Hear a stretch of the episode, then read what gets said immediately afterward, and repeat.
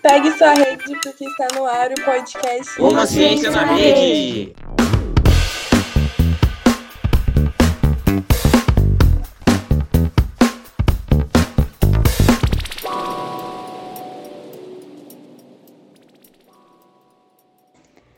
Acredito que os jovens tenham essa dificuldade de se habituar ao isolamento por, em sua grande maioria, terem que mudar seu estilo de vida de maneira obrigatória.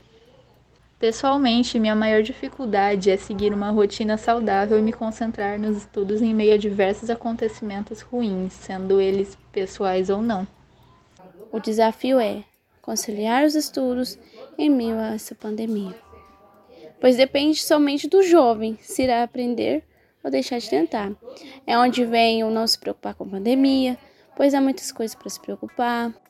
Uma das dificuldades foi que os jovens eles necessitam de uma interação com outras pessoas, principalmente com pessoas da mesma idade. E visto que a pandemia afetou as pessoas, é, não podendo sair de casa, não podendo ter contato físico, isso acabou atrapalhando muito a interação social entre eles. Além disso, a sua rotina ela teve que continuar, mesmo os estudantes ou mesmo os jovens que já estão no mercado de trabalho, eles tiveram que é, continuar fazendo as suas atividades dentro de casa. Isso às vezes acaba afetando não só eles, quanto os familiares.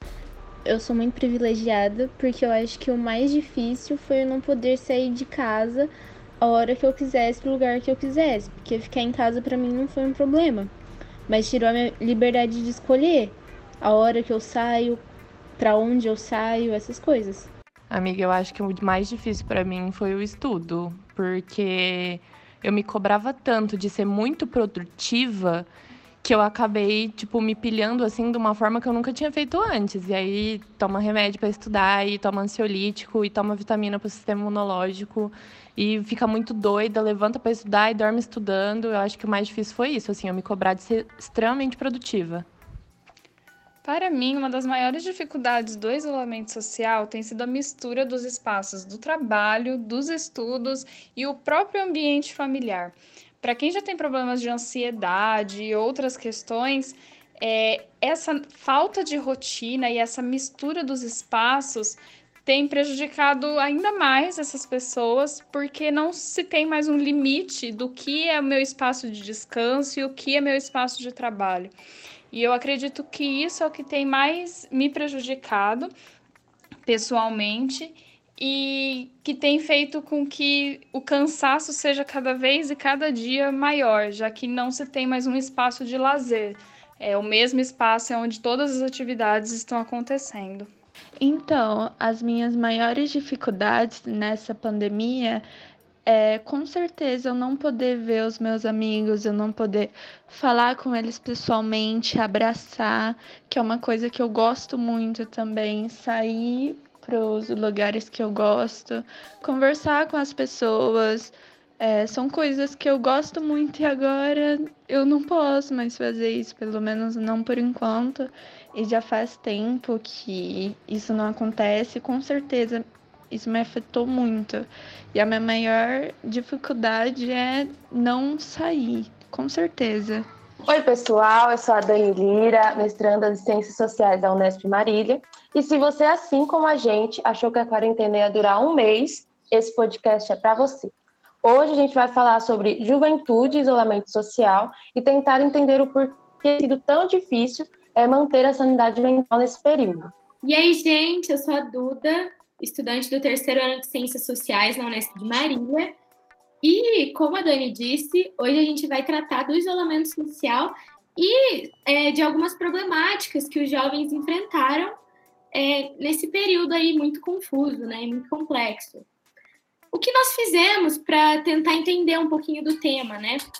Além de sermos jovens, né, fazemos parte da juventude e então temos as nossas vivências durante esse período. Mas além disso, a gente tentou ouvir um pouquinho outras pessoas, outros adolescentes e, e jovens, para tentar compreender quais são as maiores dificuldades encontradas por essas pessoas durante esse período. E aí nós temos como temas mais citados que foram ditos aqui nesses pedacinhos de áudios que a gente colocou no começo do podcast, a ansiedade, a alta cobrança de produtividade, a dificuldade na rotina e a conciliação de espaços de estudo e trabalho e família, né? Porque sabemos que nem todo mundo tem um espaço físico, né, de habitação que contemple assim nessa né, coexistência de dos estudos, do trabalho da família, tudo no mesmo lugar. E aí a gente vai discutir um pouquinho sobre isso hoje, tratando as nossas vivências e também é, essas ideias que recolhemos a partir desses áudios. E aí eu queria chamar a gente aqui para o debate, né? Eu queria chamar as meninas que estão aqui presentes para a gente discutir um pouquinho sobre essas temáticas. E eu queria começar colocando em pauta o tema da ansiedade. Isa, Paola, vocês têm alguma coisa a dizer sobre isso? Oi, gente, eu sou a Isa, sou estudante do terceiro ano de ensino médio da Escola Baltazar em Marília. É, ansiedade, eu acho é o que mais a gente está sentindo nesse momento, né? Com o acúmulo das coisas, da escola, trabalho, é, e eu acho que está faltando muito diálogo entre a família. Oi, gente, eu sou a Paola, eu tenho 16 anos e eu sou estudante do terceiro ano do ensino médio da Escola Baltazar de Marília. E a ansiedade é uma questão que está sendo muito frequente nessa quarentena, porque com a rotina de estudos que nós jovens estamos tendo, ah, é muito complicado a gente não ficar ansioso e ao mesmo tempo se cobrar muito das coisas, porque é muita matéria em cima da gente, tem essa pressão para vestibular, tem gente que nem sabe o que, que é da vida, e isso gera uma confusão na nossa cabeça, a gente fica muito ansioso. Então, é um tema que precisa ser discutido. E reconheço muito na fala de vocês, nos áudios, é, eu acho que o começo da quarentena teve muito essa, essa questão da ansiedade com o futuro. Eu não sei se vocês também tiveram isso. É, no começo, eu achei que ia durar muito pouco. Eu falei assim: ah, eu vou na casa dos meus pais, vai durar, sei lá, 20 dias. E esse negócio foi se estendendo e eu sinto que eu fiquei meio perdida e com uma ansiedade de não saber o que ia acontecer, é, de como as coisas iam ficar, como é, o meu estado ia ficar, como eu ia fazer minha pesquisa. É, e isso foi muito difícil para mim. Eu sinto que agora, no segundo semestre, que eu estou conseguindo entender mais o que tem acontecido, como as coisas estão, e que eu tenho que me adaptar de alguma forma para não ter o ano, né, gente? Porque é o surto. Então, eu me identifiquei muito com a fala da Isa também, com a falta de diálogo que tem né, entre as famílias, porque a gente está passando um momento tão atípico e, e, que a gente tem que conviver muito tempo, né? Muitas pessoas têm que conviver com muito tempo com uma família e, e isso é, assim, algo que nem sempre acontecia antes. Então, acaba que gera muitos conflitos e, e isso é uma questão também que causa essa ansiedade, né? Não sei. Eu concordo muito, Dani. Eu acho que essa questão da incerteza que você falou, eu acredito que para mim foi uma das maiores causas de, de ansiedade também. Porque você não sabe o que vai acontecer no futuro, você não sabe se você vai para o próximo ano da graduação ou se você vai fazer o terceiro ano de novo, igual no meu caso, né? Falando da minha experiência. E, e, essa incerteza foi muito difícil no começo. Eu lembro que nos primeiros, nos primeiros dias, assim, nas primeiras semanas de isolamento, eu estava perdidinha, não sabia o que fazer. Passei acho que uma semana assim, só lendo livro e, e meio que me alienando para tentar botar um botar uma calma assim na minha vida, na minha cabeça, me organizar.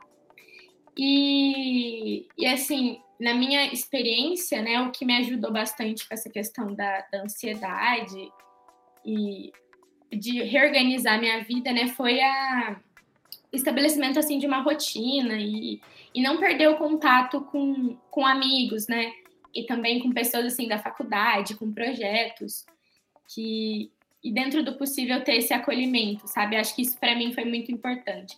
Igual o projeto aqui do podcast, né? foi muito importante para mim nesse momento. E aí eu queria trazer um dado para nossa discussão, né? Em 2020, os brasileiros procuraram três vezes mais pelo tema da ansiedade na internet do que a média dos últimos 16 anos, informa o site Buscas Google. Então, é o Google que soltou essa informação. E aí a gente sempre vê né, no Twitter: ai meu Deus, o que eu tô sentindo é ansiedade ou eu tô com Covid? A minha falta de ar é ansiedade ou é Covid, né? Porque essa questão é um momento de muitas incertezas a gente, tudo que a gente sempre conheceu está sendo questionado, os nossos modos de vida estão sendo questionados, né? E aí dá essa, essa insegurança extrema e essa ansiedade. Eu, eu concordo com tudo que vocês falaram e me identifico bastante.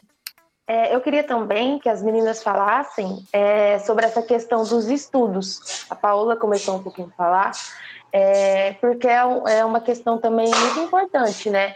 Quando a gente pensa numa educação humanizadora, ela tem que contemplar e, e, e entender, é, considerar, né, é, a saúde mental dos estudantes.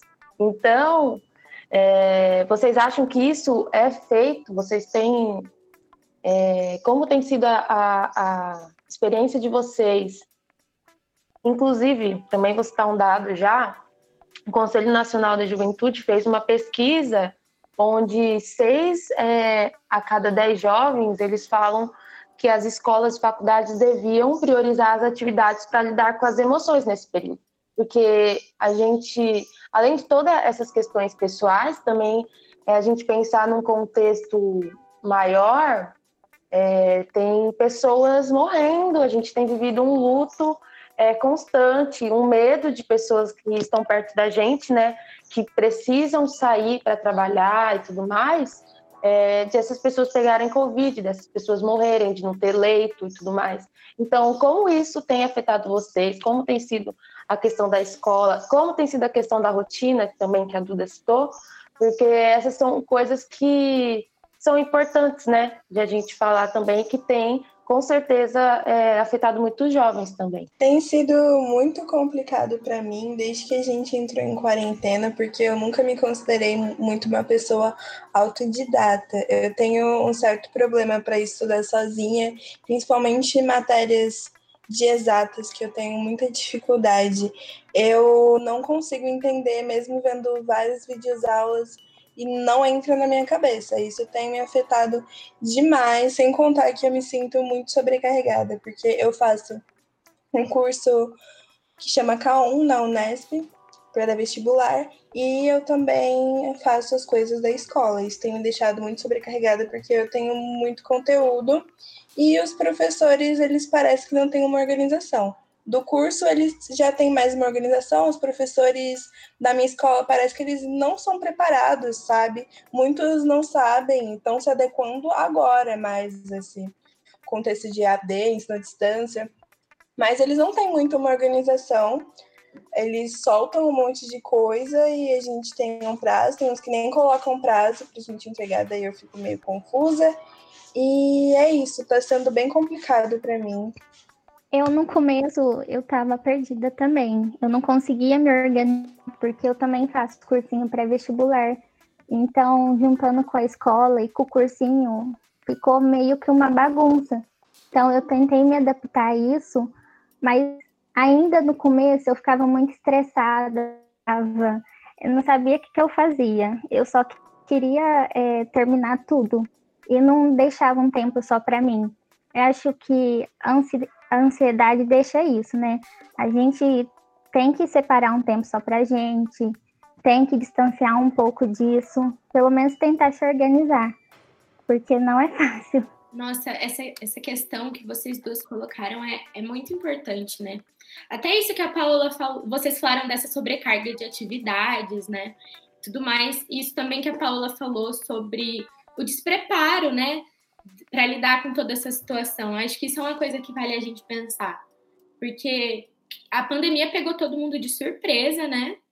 E, e, e parece que essas questões que, que são tão importantes para a juventude e para toda a humanidade, né? Que são as questões emocionais, as questões é, humanas, né? De, meu Deus, a gente está no meio de uma pandemia.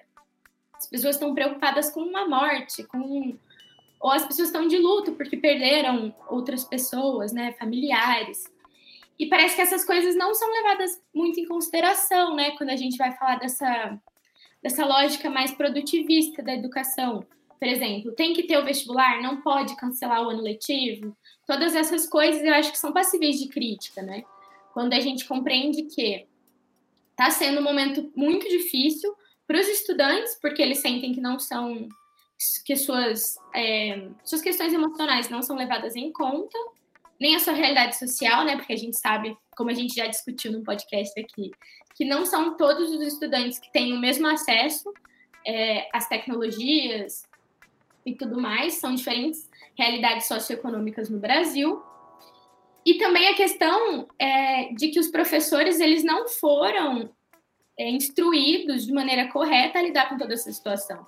Então, vira realmente uma bagunça e gera, assim, na minha perspectiva, eu analiso que isso traz um, um estado de surto coletivo, né? porque ninguém sabe muito bem o que está fazendo, mas também não pode parar, porque a gente está dentro dessa lógica, né? Que, que não prioriza esses valores humanizantes, humanizadores. Então, é complicado demais, né? É, eu acho importante falar isso também, no sentido de, primeiro, essa resistência a cancelar né, é, exames vestibulares, exame letivo, que é bem esse bordão né, que é, estava rolando nas redes, que é tipo, o ano letivo a gente recupera, vidas a gente não recupera, né? Então, é muito importante a gente pensar isso. Eu também acho importante a gente pontuar que os professores também estão em uma situação atípica é, porque eles também for, foram pegos de surpresa, né? Então, acho que é, que é importante a gente pensar que, né, para eles também está sendo difícil e que é, tá todo mundo tentando, né? Mais uma coisa que eu também quero fazer um paralelo, né, com a, com a fala e com algum dos áudios que a gente teve também, é, dessa questão do trabalho. A gente, acho que nós quatro aqui, é, ainda somos privilegiadas, né? A gente não precisa, a gente está só tentando lidar com esse surto de fazer uma rotina, de é, trabalhar com a, com a ansiedade das, das pressões é, em cima da produtividade e tal. Mas vocês imaginam uma pessoa que ela tem que estudar para o vestibular, porque né, não, não parou, ela tem que dar conta das coisas da escola e ela tem que trabalhar. E isso ainda, acho que as pessoas que a gente conversou são pessoas que trabalham muitas vezes home office. Imagine pessoas que têm que sair, pegar ônibus, pegar trem é, e lidar ainda com tudo isso. É, eu fico imaginando que deve ser muito difícil e que é muito injusto também, né? De como essas pessoas vão ser cobradas, de, mas como essas pessoas não, as condições que elas estão não vão ser consideradas, né? É, então, acho importante a gente pensar nesse, nesse, nessa problemática. Eu concordo com isso que a Dani disse sobre cancelar os anos letivos, porque, na minha opinião e na minha vivência, eu não estou conseguindo aprender direito. Eu acho que, obviamente, com, que com aulas presenciais a gente ia conseguir absorver mais conteúdo. Então, se as pessoas na faculdade elas podem fazer isso, por que, que as escolas não deixam a nosso critério, sabe? Porque eu acho que isso é muito uma decisão da gente. Quem quiser se formar agora se forma, e quem acha que não absorveu o tanto que tinha, faz de novo, entende? Porque para mim é isso. Eu queria falar, como a Dani disse, do trabalho. Eu acho que para as pessoas que, estão que estão trabalhando seja mais difícil, né? Eles estão tendo que lidar com mais coisa do que a gente e acaba que a rotina fica mais difícil, né, de organizar e eles ainda podem é, ficar em mais risco. Sem contar que tem muitas muitos lugares que estão fechando por conta da pandemia e tem muita gente que está se prejudiciando muito por causa disso. Quem fazia Por exemplo, vamos dar um exemplo de quem vende lanche no trailer na rua. Imagina como que eles estão sofrendo com essa crise, porque afetou até a economia do país, né? Então imagina, é muito complicado pensar por esse lado, porque a gente se preocupa mais em questão do que a gente está lidando, como a gente está lidando dos estudos, etc. É meio bizarro pensar por esse lado, parar para pensar ver que vai muito mais além. Eu, eu concordo com as meninas. Acho que o que a gente está falando aqui é novamente sobre as diferenças socioeconômicas que existem no nosso país e que não foram consideradas é, nesse contexto da educação na pandemia, ou não foram devidamente consideradas, né? Então, acho que é uma realidade muito complexa, né? Cheia de desafios que a gente está tendo que enfrentar. E com certeza, Paula, é uma essa problemática, né? Que é estrutural, que é a questão da desigualdade, que é o que acho que a gente também não pode perder nessa discussão, porque a gente já tratou sobre isso também, né? Como a pandemia, ela escancara as problemáticas sociais. Ela não, não simplesmente traz novos problemas ou novos paradigmas, né? Ela, não foi ela que criou, né? Não foi ela que criou. Ela simplesmente escancara, né? Porque a gente está num momento de crise. Então, a questão da desigualdade é escancarada. A questão do machismo é escancarada quando a gente vê a violência contra a mulher. Então, é, são diversas questões, né? Ou, por exemplo, quando a gente pensa é, na desigualdade socioeconômica, quem são as pessoas que mais estão morrendo nesse período de pandemia, né? Então, quem são as pessoas que estão na linha de frente? Tem todas essas questões que dá para a gente pôr em debate, né? Um outro tema que surgiu em um áudio foi que é, essa questão de a juventude é, não se considerar muitas vezes um grupo de risco e, e, por isso é, eles pensam que não vão se contaminar, então eles querem aproveitar a juventude. Isso também é interessante, né, de a gente pensar primeiro que é, essa juventude, né, que a gente, que, que a gente considera esse critério, são, é uma juventude, né, que muitas vezes está saindo para curtir, né? Que, entre aspas, aproveitar a juventude. É, mas tem essa juventude que a gente está falando, né? Que elas não têm a opção é, de não sair, né? Elas têm que trabalhar, então. É, é e é muito interessante a gente considerar, eu acho que é, quando a gente pensar em juventude, a gente pensar na questão que é juventudes, é, as pessoas em, em diferentes é, condições socioeconômicas, é, em diferentes lugares tal, elas vivem a juventude de uma forma distinta. Então, algumas vão ter essa, essa noção de, ah, eu vou sair para curtir, porque é isso. E tem outras que elas não têm, né? Elas vão ter que sair para trabalhar e é isso. Então, acho importante a gente pontuar isso. É, e uma coisa que a Duda falou que também me, me faz pensar é a questão da família, acho que você falou no começo, né? De que a, a gente tem uma, uma, uma família que provavelmente apoia a gente tudo mais, apesar da, de muitas vezes a falta de diálogo. Agora, vocês pensam pessoas que têm famílias, por exemplo, que não aceitam a sua orientação sexual ou não aceitam o que elas estão fazendo é, da vida, ou não, não as apoiam no estudo, ou não é, acreditam que existe uma pandemia mundial que está matando um monte de gente.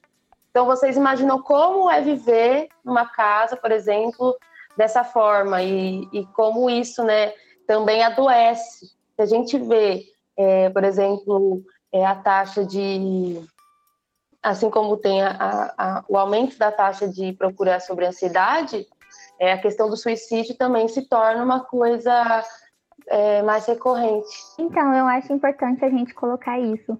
Muitos passam por problemas familiares e isso acaba prejudicando a saúde mental deles, né? Eu ouvi uma estudante falar que os pais delas os pais dela não apoiam ela em nada dos estudos. Acho importante a gente ter uma motivação, principalmente em casa, né? Que é a nossa base, a família. Então, isso é preocupante. Então, aí eu queria trazer para discussão essa ideia da casa, né, do lar. Como, na verdade, porque a gente vê, né, a todo momento, fiquem em casa, fiquem em casa. Mas será que a ideia do lar, a ideia da casa é uma ideia universal? Será que todo mundo se sente seguro em casa? Dá pra gente pensar sobre isso, porque realmente essa não é uma ideia universal. Tem pessoas que não se sentem acolhidas nas suas casas, tem pessoas que, que sofrem violência dentro dessas casas. Então, são questões também que não foram problematizadas, certo?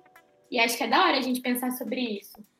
E, e também uma questão que eu queria colocar é sobre essa falta de responsabilidade né, do, do governo em relação ao isolamento. Porque eu sinto, sinto não, eu sei de algumas pessoas que sempre me, me falaram o seguinte. É, por exemplo, uma amiga que trabalha numa, numa empresa aqui de Marília. Então, e, e era, é uma empresa que as pessoas trabalham assim, pertíssimo uma das outras, sabe? E ela falava que ela se sentia completamente desprotegida e que ela não via sentido, é, a partir desse, desse problema, né, ela não via sentido em se manter isolada em casa. Não que ela fosse em, em grandes aglomerações, né? Mas ela não via sentido em, em deixar de ver os amigos, porque os, os amigos são os mesmos que que estavam ali trabalhando com ela no dia a dia. E ela falava que os, os colegas de trabalho dela também pensavam dessa forma. E aí a gente pensa o seguinte, né? Essa, tem algumas para algumas pessoas esse direito é ao isolamento nunca foi concedido, né? Então, é, isso também dá para a gente pensar como um dos motivos para que os jovens não se isolem mais, né? Ou não, não tenham esse ímpeto de se isolar, essa vontade. A minha mãe, ela trabalha em uma fábrica e no começo da pandemia teve uma paralisação, mas depois ela voltou e como a sua amiga, ela trabalha muito próxima das pessoas em um ambiente abafado. E ultimamente tem tido muitos testes que são dados positivos para a Covid, de gente que trabalha tipo do lado dela. Tem casos de pessoas que se sentem mal, fazem o primeiro teste, dá negativo e o segundo dá positivo e tá tipo trabalhando do lado dela, próximo dela. Então, tipo, ela não considera tão perigoso ir para algum lugar comer com a família, tipo, uma, uma lanchonete em algum lugar, porque ela não querendo até chamar a gente para comer, então ela não considera isso perigoso porque ela já acha que ela se coloca muito em risco. Sim, é exatamente isso. Eu vejo meu pai, por exemplo, ele é vendedor, então ele tem que estar tá viajando o tempo todo. E, e ele fala que ele vê muito a movimentação da cidade, sabe? E ele fala que desde o. Ele nunca parou de, de trabalhar, né? E desde o começo da pandemia, ele sempre me falou que as cidades estavam extremamente movimentadas que para ele não fazia sentido se manter isolado, porque ele achava que era muito mais uma prática individual, né, do que realmente uma consciência coletiva e tal. Então, é, é complicado, né, esse diálogo, quando a pessoa não, não tem essa, essa possibilidade de verdadeiramente se isolar e se manter segura, e ela tem que se colocar em risco a todo momento, né? É difícil você falar para essa pessoa que não não tá tudo bem sair para comer com a família ou esse, essas outras coisas, né? É muito complexa a questão. Sim, eu acho que é, é, acho que você falou já, Duda. O governo tem muita responsabilidade nisso, né? Primeiro porque não priorizou é, fazer um isolamento, como que eu posso dizer, decente, né? É, teve essa perspectiva de, da economia, então as pessoas não pararam de trabalhar, o comércio chegou a fechar, mas abriu muito rápido as próprias falas dele, né, do, do presidente, é, traz essa ideia de que tudo bem é, trabalhar, tudo bem ficar perto, tudo bem sair para lanchonete. E também essa questão, se a gente pensar do auxílio emergencial, né? Eu acho que essa perspectiva, né, do auxílio, ela teria feito com que pessoas como é, pessoas que estão tendo que sair para trabalhar e tudo mais pudessem ficar em casa com mais tranquilidade.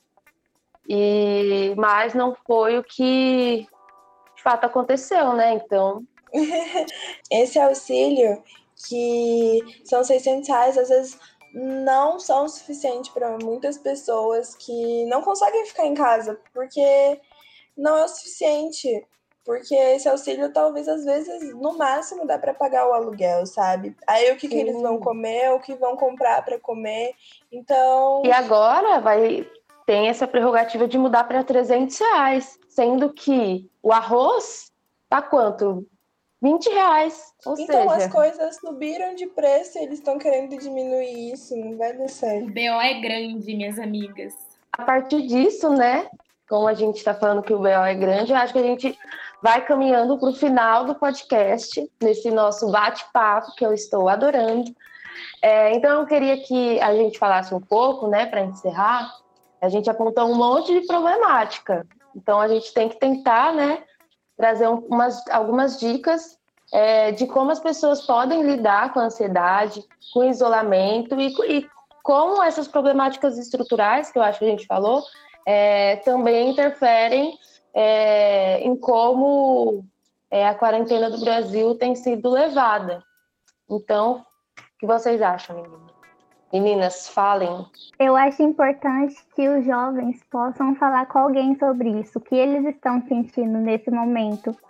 É, e se distanciar, como eu falei no começo, se distanciar disso tudo, se distanciar de celular, internet, que a gente também na internet a gente vê muito disso, né? Assim, a gente vê os famosos postando que estão felizes, essas coisas, e isso acaba prejudicando a gente também, né? O que a Isa falou, eu acho muito importante, da gente desabafar com alguém sobre o que a gente está sentindo, sobre as nossas dificuldades, porque se a gente for aglomerando tudo isso que a gente está sentindo, vai virar uma bola de neve, e isso vai ser muito prejudicial para nossa saúde mental e porque a gente está passando por um momento complicado, né? Os jovens, eles nunca imaginaram que eles iam passar por isso uma vez na vida, né? Ano passado, pensem vocês no ano passado, vocês nunca imaginaram que isso ia acontecer. Então a gente sempre é importante ter alguém pra gente desabafar sobre como a gente tá se sentindo, como as coisas estão difíceis. Sim, eu concordo com as meninas. Eu acho que é muito importante ter essa rede de apoio que elas estão falando, né? Que ter alguém para conversar, se apoiar na, em, nessas, nessas trocas com as outras pessoas, né? E, e lembrar que a gente não está passando por isso sozinhos e sozinhas, né? Todo mundo está passando por uma situação muito difícil. Tudo bem que, como nós falamos, existem diferenças socioeconômicas, né? Então a gente está falando de juventudes e realidades, né? De, no plural, de se viver o isolamento social. Mas todo mundo é, está vivendo esse, essa problemática da pandemia, né? Então, não deixem de, de conversar com as pessoas e desabafar, como as meninas falaram. E eu também queria comentar sobre esse, sobre esse cuidado que a Isa falou que a gente tem que ter em relação às redes sociais. Isso é muito importante também, né? Acho que uma coisa que eu e a Dani sempre conversamos é sobre essa questão da comparação, né? A gente acaba se comparando muito quando a gente está nas, nas, redes sociais, no, no, Instagram, no Twitter, porque querendo ou não, as pessoas só postam coisas bonitas nessas redes, né? E as melhores coisas do dia, ou até coisas que nem aconteceram, né? Então a gente tem que ter muito cuidado e lembrar que o Instagram não reflete a realidade das pessoas de uma maneira completa, né? As pessoas mostram só o que elas querem mostrar. Então ter esse distanciamento é bom. Eu acho que é muito bom. Até mesmo para para dar um, um tempo para nossa saúde mental, né? Até mesmo das notícias e tudo mais. Então eu concordo com as meninas. Eu concordo com tudo que vocês disseram e acho importante a gente também considerar que estamos vivendo um momento atípico e, e que tudo bem, às vezes, a gente tirar um tempo para a gente, tudo bem, às vezes, a gente não conseguir fazer tudo é, que temos para fazer da escola, faculdade, é, porque é isso. É, ainda mais que nesse período também é, as demandas estão né, cada vez maiores. É, então, eu acho que é isso, né? É, não sei se as meninas querem falar mais alguma coisa. É, aproveito para agradecer né, a todas E também agradecer o Gabriel e o Rafael, que são os nossos editores de áudio, que vão ter muito trabalho nesse podcast. E é isso, gente. Beijos para todos e até o próximo Uma Ciência na Rede. Beijão, galera. Foi muito legal a discussão. E até a próxima. Tchau, gente. Até o próximo episódio.